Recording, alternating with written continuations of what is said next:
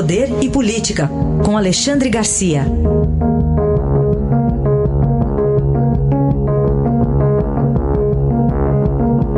Oi, Alexandre, bom dia. Bom dia, Carolina. Queria começar falando contigo de uma decisão da Justiça Federal do Paraná que negou a liberdade a Renato Duque, que é aquele ex-diretor de serviços da Petrobras, indicado pelo Partido dos Trabalhadores e preso desde março de 2015. Ele possuía prisão preventiva decretada em duas ações penais, o que acabou impossibilitando a aplicação desse recente entendimento do Supremo de que é inconstitucional a prisão já em segunda instância.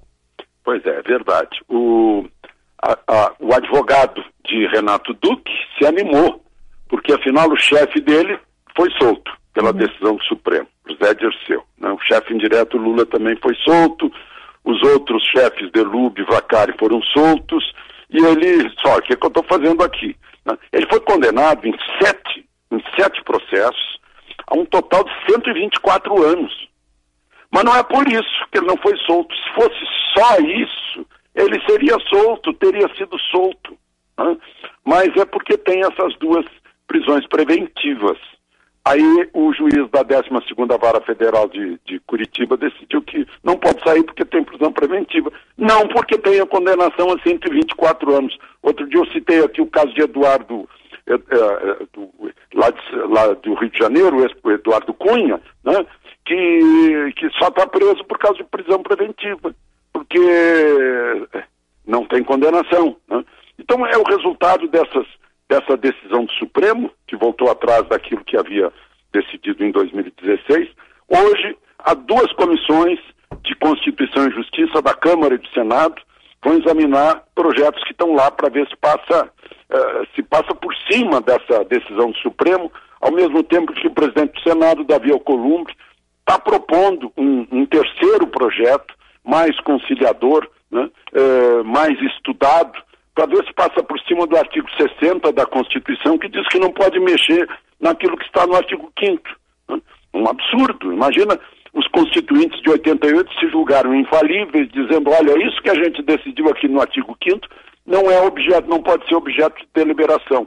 Então são essas coisas uh, incríveis uh, do judiciário brasileiro, da legislação brasileira, que, né, que tem que ser reestudadas, revisadas e mudadas, senão o país vai viver aí aos, aos trancos e barrancos né, em, em questões judiciais. Insegurança jurídica é o resultado disso tudo. Também queria saber o que, que, você achou da criação da Comissão Parlamentar de Inquérito para investigar a origem do óleo que está atingindo diversas praias do Nordeste e também está chegando à região Sudeste. Eu achei risível. comissão eh, parlamentar de inquérito para estudar óleo em praia do Nordeste. Vejam só. Né? O que, que, vai acontecer é que os integrantes da comissão vão fazer eh, viagens às praias do Nordeste, né? viagens de inspeção, para saber qual foi a repercussão, se ainda tem óleo, se as praias ficaram limpinhas, enfim, ou não. Né? Eh, Claro que vão consultar a meteorologia antes de ir para lá, para pegar um dia bonito, para poder ver tudo, né? Fazer mais ou menos o que fez esse jovem deputado Campos, né? João Henrique Campos, filho de Eduardo Campos, bisneto de, de uh, Miguel Arraes, né? que estava com um tênis, um par de tênis impecável, nos pés havia um par, mas na, nas mãos apenas uma luva uma luva assim que ele tocava a água, a praia já tinha sido limpa, enquanto o pessoal dele o fotografava para mostrar o interesse. Esse moço foi quem juntou as assinaturas, 268 assinaturas. Não tinha como o presidente da Câmara não autorizar a, a criação dessa CPI. Ontem também o Superior Tribunal de Justiça determinou o afastamento de seis magistrados do TJ da Bahia, entre eles o presidente né, da, da corte, o Gesivaldo Brito. Que operação é. essa e o que, que fica né, da, da, da, Justiça da Bahia depois dessa operação da PF? Vejam só, Carol, o presidente do Tribunal de Justiça, dois candidatos, uma desembargadora e um desembargador, à presidência da eleição que seria hoje né? Uh, e uma ex-presidente do tribunal, todo mundo da cúpula do tribunal. né? e mais uh, dois juízes, e entre os presos, os quatro presos, quatro advogados, um ex-juiz, um tal de Adailton, que se dizia cônsul de Guiné-Bissau, botou no nome de um borracheiro 360 mil hectares de terra grilada por sentenças vendidas e compradas no, no oeste da Bahia, por isso a operação da Polícia Federal se chamou Operação Faroeste, né? Um faroeste na justiça da Bahia, essa é que é a verdade.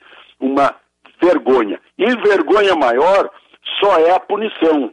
Só vai ser a punição se houver. Aí eles são aposentados compulsoriamente com os vencimentos integrais. Né? É por isso que há pouco eu falei, está na hora de revisar essa legislação, a Constituição, porque, meu Deus do céu, que diabo de Constituição é, é, é, do, do, povo, como dizia lá o doutor Ulisses, né, naquela, aqueles discursos grandiloquentes. Constituição está.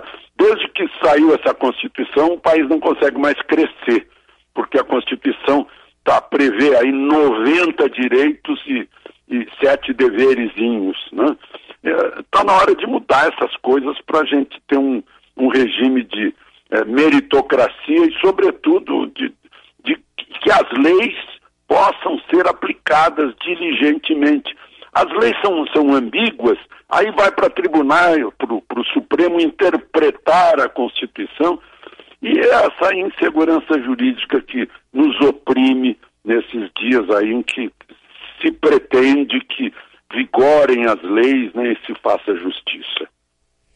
Muito bem, esse é Alexandre Garcia conosco nesta quarta-feira. Amanhã ele volta para comentar ainda os assuntos que vão repercutir, inclusive a decisão lá do Supremo, né, que não deve terminar hoje, né, sobre... É, é mesmo. Hoje estão né? decidindo aí se pode ou não acessar dados do antigo COAF hum. sem eh, mandado judicial.